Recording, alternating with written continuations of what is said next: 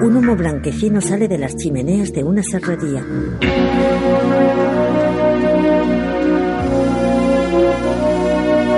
En su interior, una afiladora automatizada perfila los dientes de una gran hoja de sierra circular.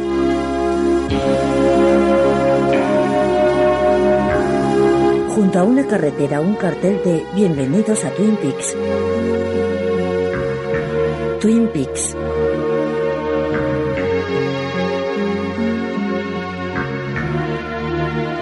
Protagonizado por Kyle MacLachlan y Michael Onkin.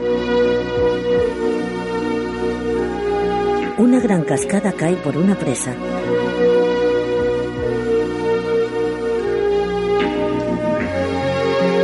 Meiche Neinick, Dana Asbrook, Richard Beamer, Lara Flynn Boyle, Serling Fenn, Warren Frost, Peggy Lipton, James Marshall, Everett McGill, Jack Nance, Kim Robertson, Ray Wise.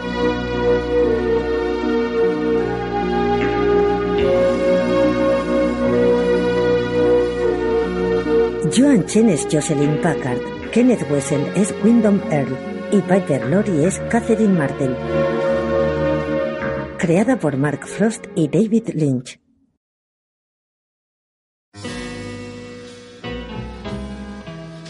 En Book House, a oscuras, Harry mira el vacío con gesto triste. Tiene una copa vacía en la mano, la apoya en la mesa y la gira mientras recuerda la sonrisa de Josie.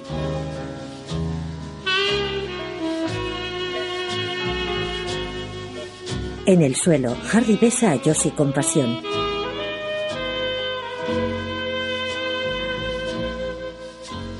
En la cama, Josie pega la cara al pecho de Harry, mientras él la abraza con dulzura. Josie mira a Harry con una sonrisa. Lleva un elegante camisón negro.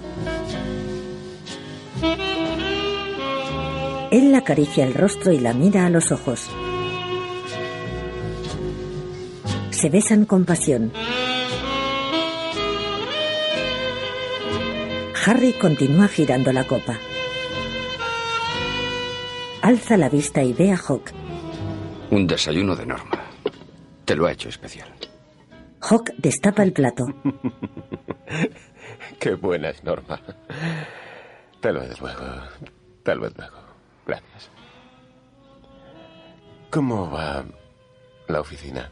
El mayor problema es la partida de ajedrez. Ese hombre no se distrae ni un solo momento. Ya. Por ahora aguantamos, menos mal. Sí, oye, tú y Cooper os las podéis arreglar. Esto es muy tranquilo. En la mesa hay una botella de whisky. No lo era. Hasta que llegó aquí el complicado mundo. Hawk se pone un dedo en la frente, lo baja y se va. Harry coge la botella y se sirve. En la doble R, una chica de unos 20 años entra por la puerta. Es rubia y delgada, tiene los ojos azules y una hermosa melena ondulada. Annie. Norma sale a recibirla con una sonrisa. Hola. Hola. Se abrazan. Shelly. Es mi hermana Annie. ¿Qué tal, Annie? Bienvenida. Norma me ha hablado mucho de ti. Disculpa. ¿Le has contado lo mío? ¿Cómo está la familia? Con esa expresión no te refieres a nadie en particular. ¿Cómo os llevabais mamá y tú las dos solas? ¿Quieres que hablemos de ella o disfrutamos de otras cosas? Yo voto por lo segundo. Yo también. Me alegra de que estés aquí. Annie Me sonríe. siento rara. El mundo real, lleno de cosas que ya había olvidado, como el dinero. En el convento utilizábamos fichas. Nada de caridad, Norma. Hablo en serio. No te preocupes. Te haré trabajar hasta que revientes. En la barra, Sally escribe la cuenta de Briggs. Encantador. Ella lo mira, sonríe con sarcasmo, le deja la cuenta y se va. Lady Leño se acerca a Briggs y le toca la marca del cuello. Se queda boquiabierta y se sienta junto a él. Mira el leño y lo acaricia. En la comisaría Cooper lee un documento de la Interpol. Harry está por los suelos. ¿Come algo? Hawk niega con la cabeza. ¿Cuándo piensa que volverá a dar el callo? No creo que así pueda durar mucho.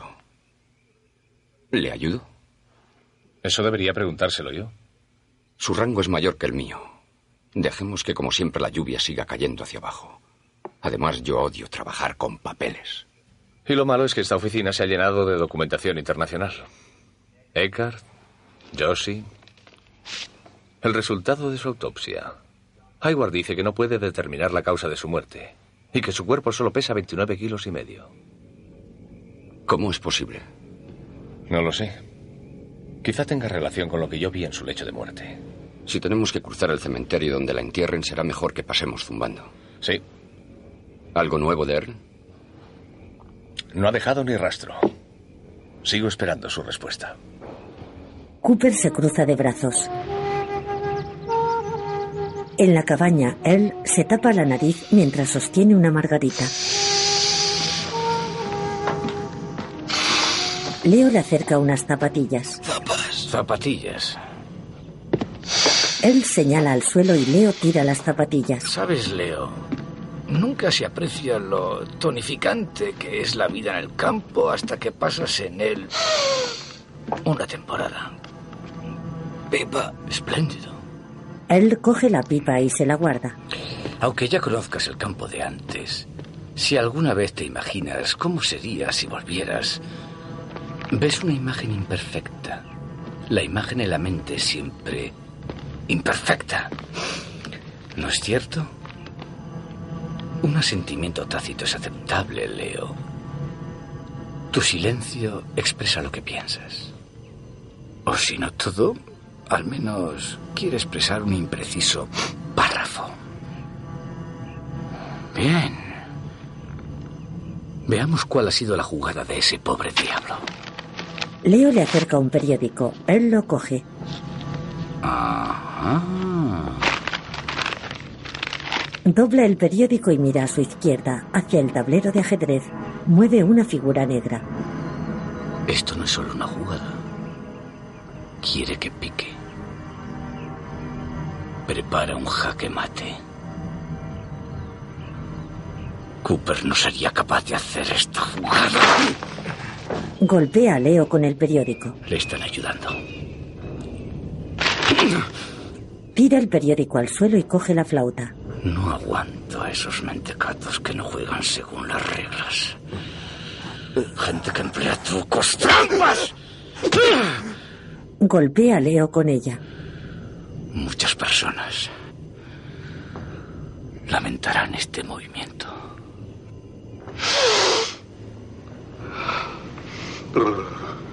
Earl agita la cabeza.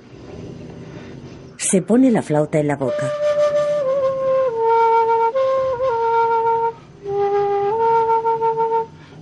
Earl lleva un anillo dorado en el dedo anular.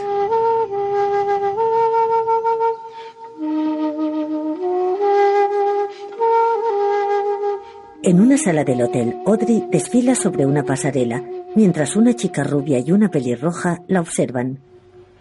¿Entendéis? Dick se acerca a ellas. Señoritas, puedo decirles que ambas, deliciosamente, representarán a nuestra madre naturaleza. ¿Un cigarrillo? Prefiero tener los pulmones limpios. Oh, el gran dios de la salud. Indignadas, las chicas se van. ¿Ha hablado ya con Pinker? ¿Quién es Pinkel? Va a dar la conferencia sobre la comadreja del pino. Ese animal a punto de extinción. Oh, adorable. ¿Y qué es? ¿Familiar de los tejones? De los hurones. ¿Audrey? Estupendo. Tendrán que ponerse de acuerdo. Lo veo muy difícil. Dick se va. Pinkel se extraña y lo sigue. Hola. ¿Llevando maderos río arriba? ¿En qué puedo ayudarle, señor Wheeler? Señorita Horn, lo que hablamos en la cena. Yo quería... Le pido perdón, estuve muy antipática, pero es que No, cuando se trata de algo de mi familia me pongo especialmente No, creo que nerviosa. Sé que necesitamos ayuda, todo el mundo lo sabe. aquí, no y no sabe conozco a nadie mejor cualificado que usted. Hola. Perdón, ¿de qué estamos hablando? Yo me disculpaba y tú te disculpabas. Los dos nos pedíamos perdón. ¿Por qué no vamos a alguna parte? Sé que es mal momento. No, no, no, vamos. ¿Qué tal un picnic? Audrey asiente. Pero se necesitan cosas como un mantel, una cesta. Y comida. Yo no sé cocinar. ¿Sabrá alguien de la cocina? Esto es solo para que la gente pueda ver cómo son las comadrejas. No hace falta ver eso para saber cómo son, señor Pink. Pinkel, me llamo Pink. Lo que yo pretendo dejar muy claro es que utilizar un animal disecado precisamente para elevar una protesta ecológica del peligro que corre de extinción constituye una suprema incongruencia. Bueno, está muy claro, Dick. Dick. En Bookhouse, Harry sigue sentado cabizbajo. Harry. Harry mira a Cooper. Hola, Cop. Tenemos un expediente de Josie de la Interpol. No me interesa. Además de matar a Eckhart, intentar matarme a mí y matar a Jonathan en Seattle. Caso cerrado. Era buscada por haber cometido varios delitos en Hong Kong. No quiero saberlo. Y fue detenida dos veces por prostitución. Harry coge la botella de whisky y se queda parado. Aprieta los labios y mira a los lados. Harry. Seguramente le ayudará a saber que era una profesional del crimen. Una asesina. Lárguese. Sé que ahora es muy difícil. Lárguese. ¡He dicho que se largue! Cooper lo observa sin moverse.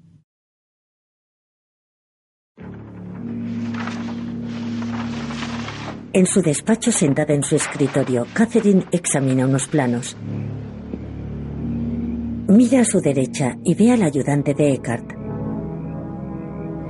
La puerta estaba abierta. Aquí es costumbre. Confiamos en la gente. Me llamo Jones. Era ayudante ejecutivo del fallecido señor Eckhart. Catherine le hace un gesto con la cabeza. Gracias. Bajo la desconfiada mirada de Catherine, Jones camina hacia el escritorio con una sonrisa y se sienta delante de ella. Viste de negro. Estoy aquí para tramitar el traslado de sus restos a Hong Kong. Catherine la observa impasible. Ha sido terrible. Usted sabe cuánto amaba a Josie.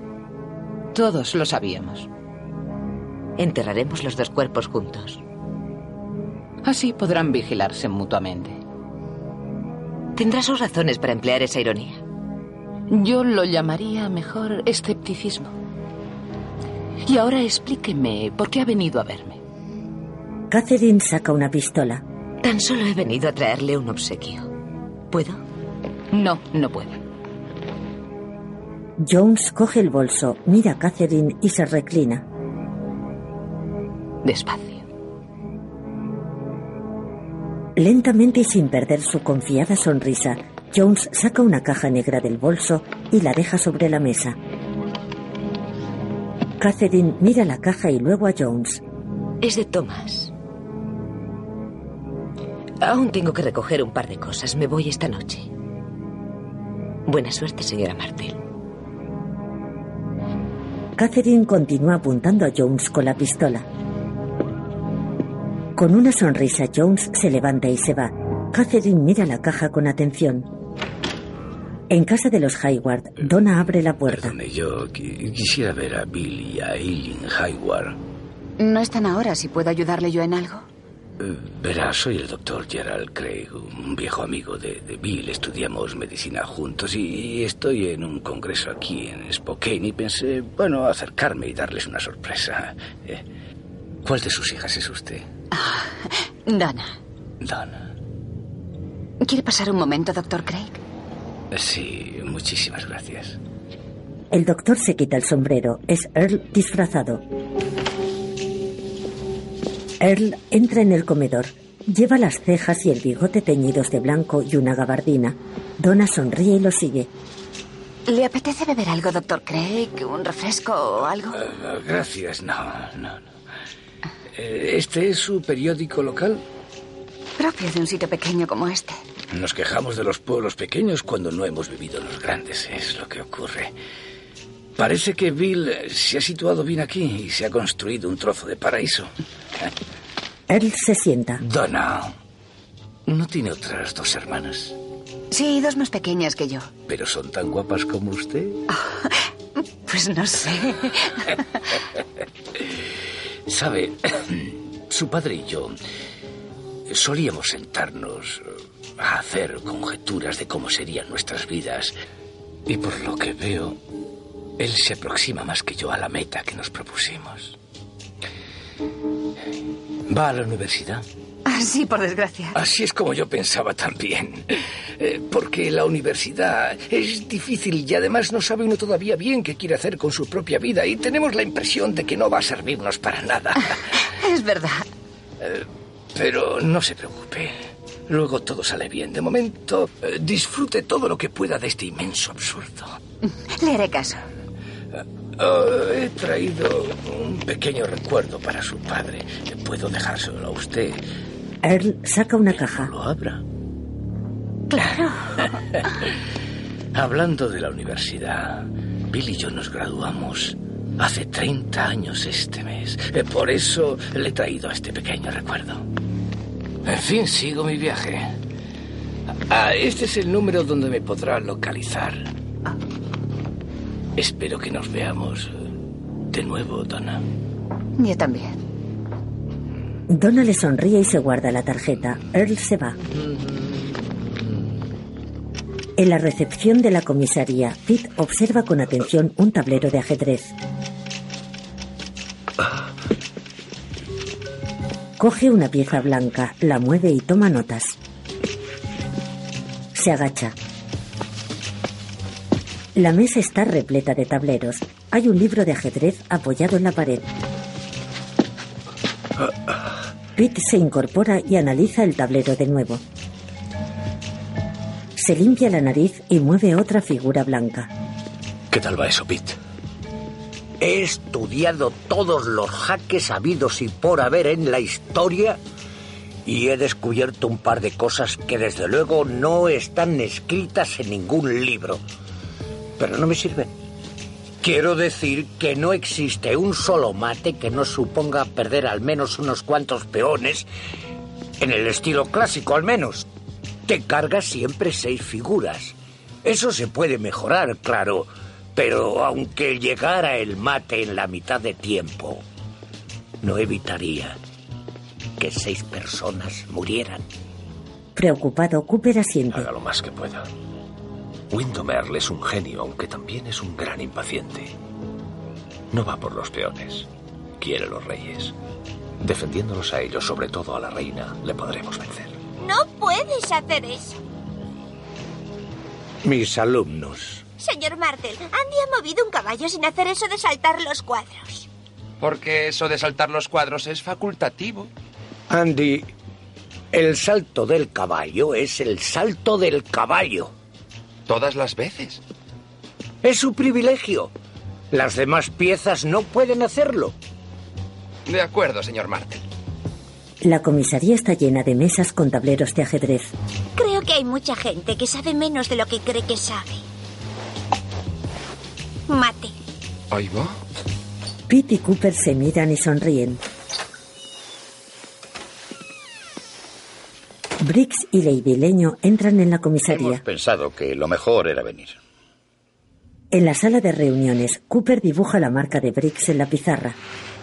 Como sabe, esa marca en mi cuello apareció durante la experiencia que tuve y de la cual no recuerdo nada. ¿Y se ha dado cuenta hoy? Mi leño se dio cuenta. Yo solo lo recuerdo. ¿Qué recuerda, Margaret? Fíjese aquí en mi pierna. Lady Leño tiene una marca en la pierna. Son dos triángulos con una forma parecida a las montañas que rodean Twin Peaks. Cooper dibuja la marca en la pizarra. Cuando yo tenía siete años, fui a dar un paseo por el bosque. Y al volver me dijeron que había estado desaparecida durante todo el día. Lo único que yo recordaba era un gran resplandor. Y me apareció esa marca en la pierna. Del resplandor nos acordamos los tres. Y de otra cosa. Del aleteo de la lechuza. Sí, yo lo recuerdo. Solo hubo una vez que Oí ese ruido y vi esa luz juntos. Fue momentos antes de morir mi esposo. En aquel incendio. Lady Leño baja la mirada. Cooper contempla la pizarra pensativo. Debe tener relación con algo. Sí. ¿Con qué? Yo no lo sé. Frente a un lago, Audrey y John. No me enterréis en la pradera donde el coyote le aúlla al viento.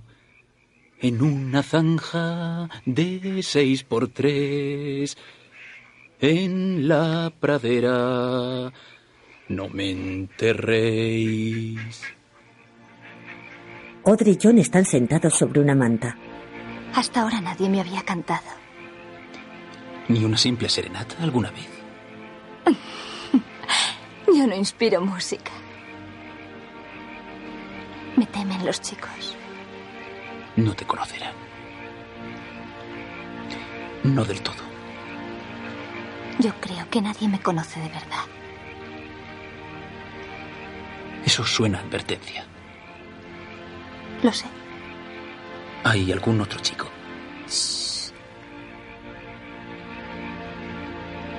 Ha habido alguien, pero ya ninguno. No, no hay nadie.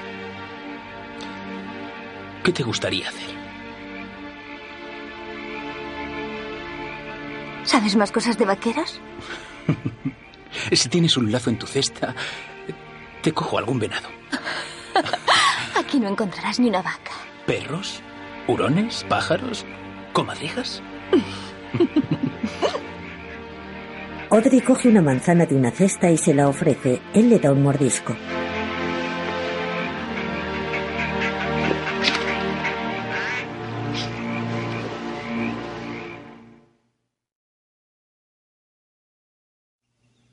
En su casa, Donna bebe una cola.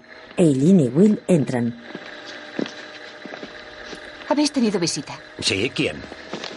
Alguien que estudió contigo medicina y que se llama Gerald Craig. ¿Gerald Craig? No es posible, Donna. Pues sí. Dijo que está de paso en un congreso en Spokane y sabe todo sobre ti. Extrañada, Donna deja la cola sobre un mueble. Coge la tarjeta. Dejo su teléfono. Y esto. Donna le entrega la caja. Will mira la tarjeta y se la da a Eileen. Gerald Craig era mi compañero de cuarto.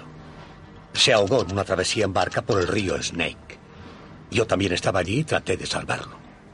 Entonces, ¿ese número? Es el del cementerio. Donna los mira, preocupada. Will abre la caja. Hay un caballo negro y una nota. Caballo por Alfil Rey.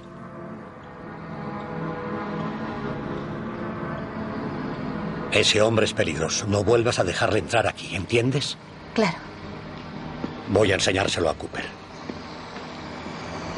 En el comedor de casa de Ed, Nadine y él están sentados en el sofá. Jacoby está sentado en una silla frente a ellos. Nadine, estoy aquí para... Y sabiendo que Mike tú...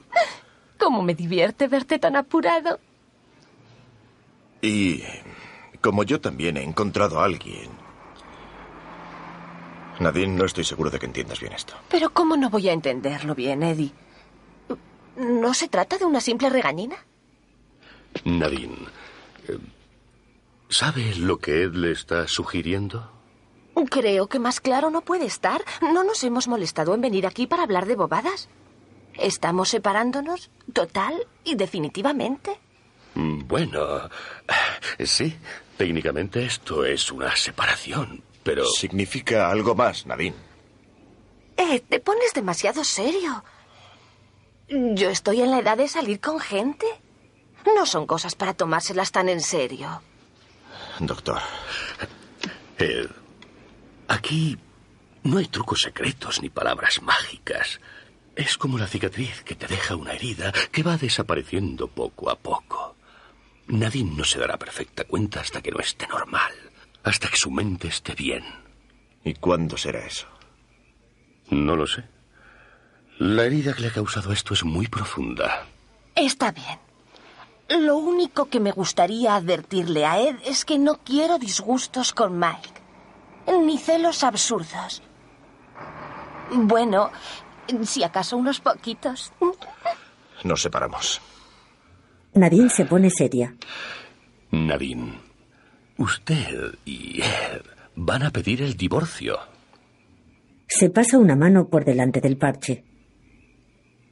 Creo que no veo nada con el ojo izquierdo. Jacob y Ed se miran. En casa de los Hayward. Donna baja por las escaleras y mira hacia la puerta. Abajo, Eileen abre la puerta. Donna da un paso atrás, se esconde y la observa. Ben entra en casa, coge a Eileen de la mano y se agacha delante de ella. Le hace el gesto de silencio y le susurra al oído.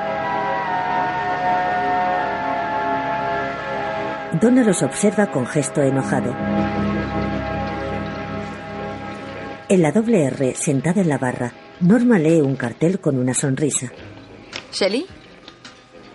¿Sí? ¿Has visto esto? Miss Twin Peaks. Norma arquea las cejas. Estás tomándome el pelo. Conceden una beca y te dan un dinerito. Eso te permitiría alejarte de aquí. No es tan sencillo. Es sencillo dirigir unas palabras, responder unas preguntas.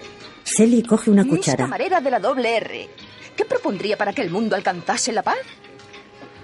Pues yo propondría a todos los gobernantes que jugaran al corro para que se tiran todos la mano. Si no pueden levantar las manos, no hay peleas. Has ganado. Creo que me llaman. Deja la cuchara, se acerca a la ventana de la cocina y coge una hamburguesa. En la barra, Earl bebe café. Va disfrazado de motero. Sally le lleva la hamburguesa. Su burger. La veo muy contenta. Mi jefa me animaba a que me presentase a Miss Twin Peaks. Yo no me lo tomaría a broma. Es usted muy guapa. Debería intentarlo. Gracias, pero yo no me encuentro guapa. Sabe, eso se lleva dentro. Sally se va. Cooper entra en la cafetería y se sienta en la barra. Abre el libro de ajedrez y lo lee mientras Earl lo observa. Annie lo atiende. ¿Desea tomar alguna cosa? Sí, me gustaría Cooper la mira. café con mucho aroma, por favor. Ahora mismo. Annie pone una taza al revés en la mesa. Ambos van a cogerla, pero se paran, se miran y sonríen tímidamente. Hermana de Norma, que sí. Me llamo Annie. ¿Cómo lo sabe? Dale Cooper, ayudante del sheriff. Deben tener mucho trabajo. ¿Algo hay? Annie sonríe y asiente. ¿Ha venido... estar aquí una temporada? Seguramente mucho tiempo. Eso me ha pasado a mí. Usted ya parece de aquí. Como si lo fuera. Annie se va. Cooper no le quita los ojos de encima. Earl continúa observándolo mientras come patatas fritas. Cooper pierde la sonrisa y frunce el ceño. Se lo he hecho un poco fuerte. Muy bien. Cooper le mira la muñeca a Annie. Tiene una delgada cicatriz de lado a lado. Cooper levanta una mano y prueba el café. Está delicioso, Annie. Annie sonríe extrañada y se va. Cooper le da un sorbo al café y mira al frente. Earl ya no está. Cooper mira a los lados y bebe más café. Tenemos problemas en la cabaña del bosque. En Bookhouse, Agente Cooper, Hawk, se trata del sheriff. Está como loco, ha hecho pedazos todo lo que ha podido y la verdad yo no sé qué hacer. Tranquilo, Andy. Cooper entre sillas, lámparas y libros tirados por el suelo, se para delante de Harry. Vaya oficial Cooper. ¿Qué tal va todo? Hola, Harry. No iba mal, pero se ha complicado un poco. Es lo que tiene la ley. No puedes aplicarla a tiros. Harry tiene una botella de whisky en la mano izquierda y la pistola en la mano derecha. Harry, se me ocurre una idea. ¿Por qué no me da su pistola? Cooper se le acerca.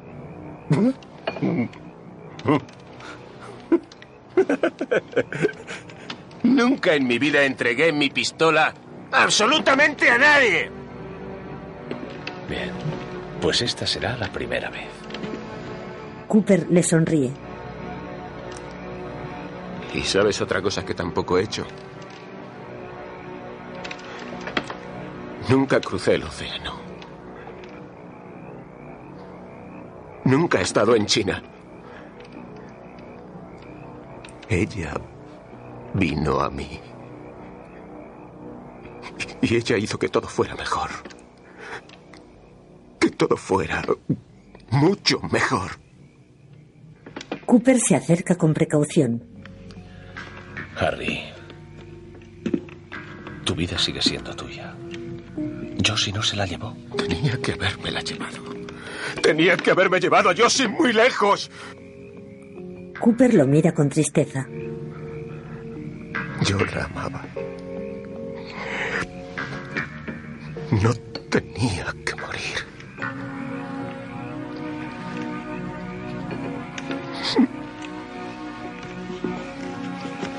Le coge el antebrazo de la mano de la pistola y le da un abrazo.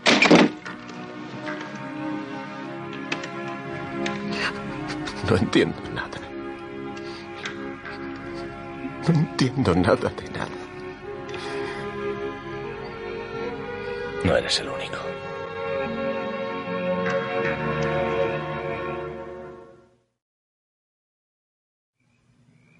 Más tarde, Hawk y Cooper tumban a Harry en una cama.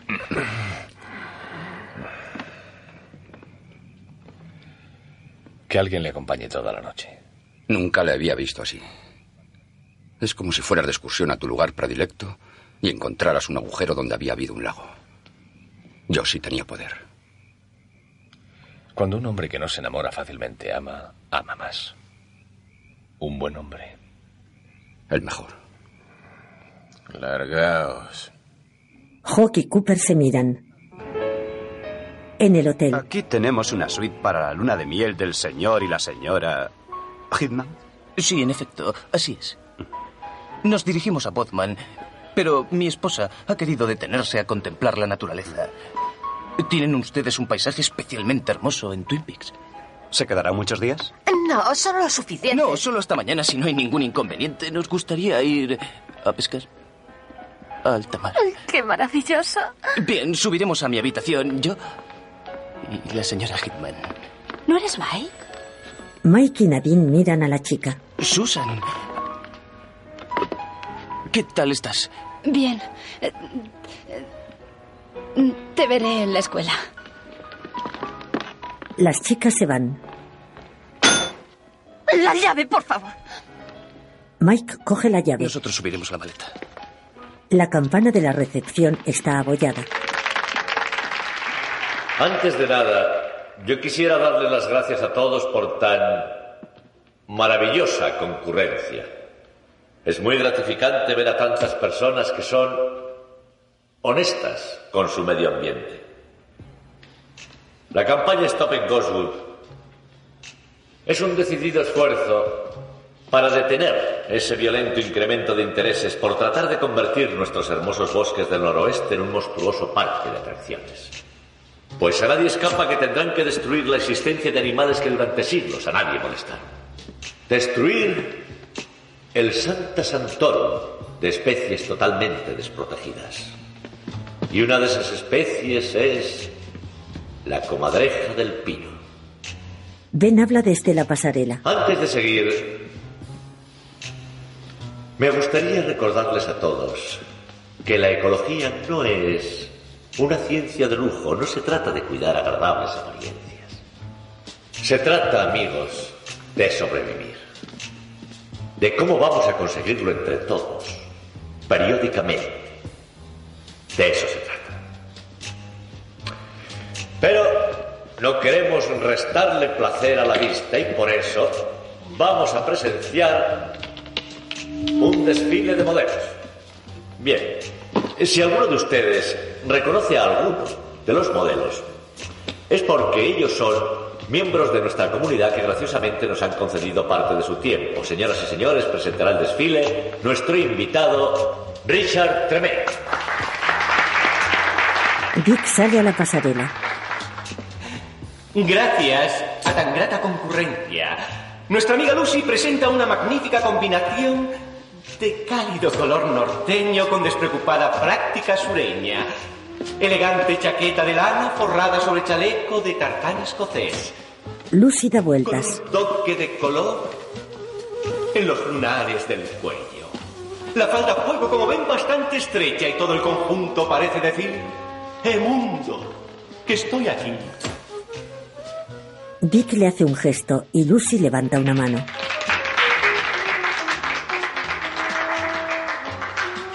El señor Brennan viste camiseta rojo bombero, de cuello alto, bajo camisa cuadros de lana escocesa. Y completa su atuendo pantalones de montar, búfalos escoceses y botas. Conjunto indicado para el hombre que queriendo reafirmarse, se pregunta, ¿estoy cumpliendo con la tarea encomendada o estoy arriesgando esta oportunidad? Andy se queda quieto. Ya está, Andy. Mira a Dick y se acerca a la bambalina. Entre bastidores, Audrey prepara las modelos. Si esto sigue así, vamos con muchísimo retraso. Más vale que alguien diga a Richard que sea algo más breve. Lista. Estoy asado con esto. ¿Tú estás asado? Pues yo voy como una oveja. Todo esto es de lana. Y tengo la impresión de que el señor Tremaine se ha calentado con tanta jovencita. Corre, corre, corre. Catherine se acerca a Ben. Vaya, pero si está aquí nada menos que Robin, el amigo de los bosques. Catherine, gracias por tu presencia. Ben, querido, ¿a quién estás tomando el pelo? Soy un ecologista, convencido al ciento por ciento. Ah, vamos, mira a quién estás hablando. Tú y yo somos parecidos. A veces has sido un poco excéntrico. Pero esto... Catherine, a lo largo de toda tu vida, ¿no has experimentado algo que te haga cambiar? Por favor, ahórrate esos discursos tan cursis y no eches balones fuera. No vas a poder parar mis planes de desarrollo de la zona. ¿O crees de verdad que esta pantomima te va a servir de algo? Quiero depurarme. Quiero depurar una de las conciencias más sucias del noroeste. Y espero que te animes también. Ben se quita las gafas. Catherine. Yo sé cuáles son tus planes con respecto a Goswood y admito que mi visión del mundo había sido siempre como la tuya. No obstante, a pesar del triunfo, del dinero que haya ganado, por dentro he sido un sucio puerco, un miserable, un desgraciado. He descubierto que lo único que aporta felicidad a la vida, la única y auténtica cosa, es dar. No esperes a descubrir esto en tu lecho de muerte. Dios te ampare. Parece que lo dices de verdad. Lo digo. Por ti. Por mí. Y el futuro. Catherine, ¿has pensado que te brindo la oportunidad de salir de ese modo de vida lleno de megalomanía y egocentrismo? Estás a tiempo de firmarnos un buen cheque a nombre de Stop en Goswood.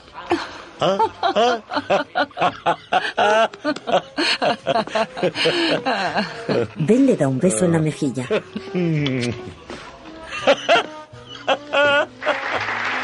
En la pasarela, una modelo vuelve a la bambalina.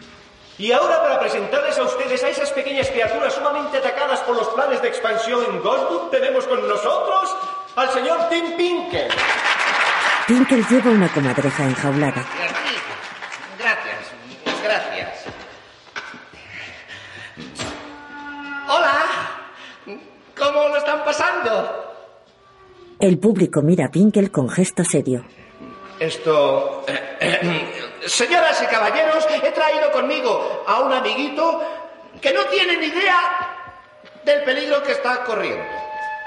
Un inocente que está en un mundo loco. Un mundo que... eh, eh, bueno, eso... Así que ahora, sin más, señoras, caballeros, yo, yo les voy a enseñar a este indefenso Pinkle coge la comadreja. malito. Pertenece a la especie de la comadreja del pin. Y no solo es totalmente inofensivo al hombre, sino que también es muy bonito. Es un roedor tan comedido que entiende lo que es controlarse. Aunque para su desgracia, este amiguito nuestro es increíblemente curioso y por lo tanto es sencillo hacerle caer en una trampa. No sé si se habrán dado cuenta de que le atraen mucho los objetos brillantes. serán mis botones. Otra cosa que también le atraen son algunos olores, y especialmente, y aunque les parezca increíble, el olor de las colonias baratas. Oh, oh, ¿Qué te pasa? Es que me parece que quiere darme un beso, Por favor, señor. Vamos, vamos. Dick fuerza una sonrisa. No lo ve, vamos, dale un besito. ¿Un beso? Vamos. Es inofensivo. Hola, pequeño salvaje. La comadreja le muerde la nariz. Richard corre por la pasarela, se quita la comadreja y la tira sobre una mesa. ¡No se alarme! ¡No se asuste! ¡Es totalmente inofensivo! ¡Ya está muy amenazado! Los asistentes huyen despavoridos mientras el animal corretea por la sala. Un hombre se cae al suelo y la mira horrorizado. Andy y Lucy salen a la pasarela.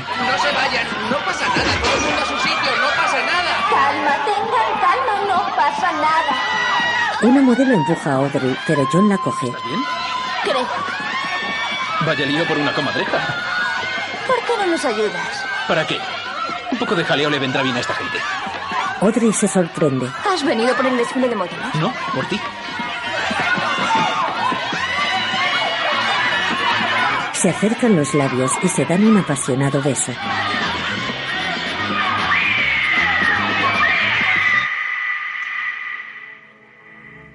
En Book House, un hombre moreno con una chaqueta de cuero lee un libro sentado en un sillón. Alguien se le acerca por detrás y le golpea la nuca con el arma de Harry. El hombre se queda inconsciente.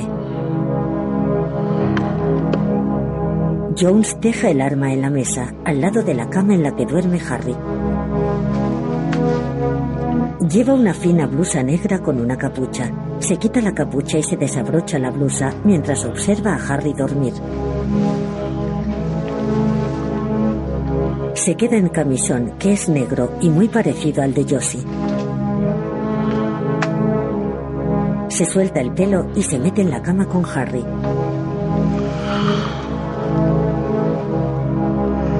Productores ejecutivos Mark Frost y David Lynch. Editor ejecutivo Robert Engels. Coproductor Robert Simon. Productor asociado Phil Neal. Director de fotografía Frank Byers. Diseño de producción Dick Hoover. Editor asociado Brian Verdan. Director artístico Okowita.